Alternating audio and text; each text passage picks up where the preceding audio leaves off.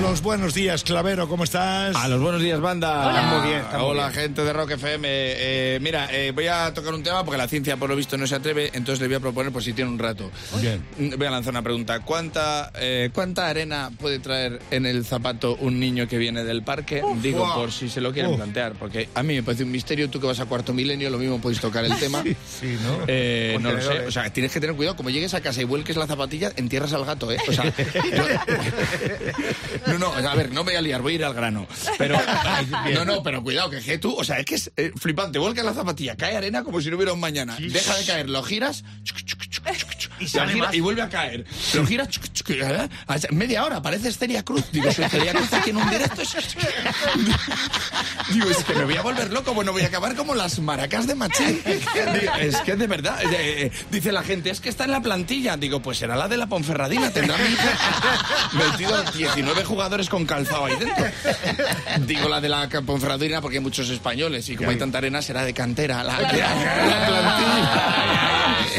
Bueno, no, no, no, cuidado con la arena que te chinas. Que te chinas. Sí, ¿no?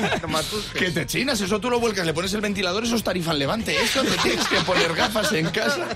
Gafas en casa, porque yo lo flipo. O sea, hay tanta arena en mi casa que digo, al, al día siguiente digo, lo mismo no hay parque. Lo mismo se le lleva mi hija entero para casa. O lo mismo hay un cráter o algo, porque mi casa está en Madrid, mi terraza en más palomas, hay dunas.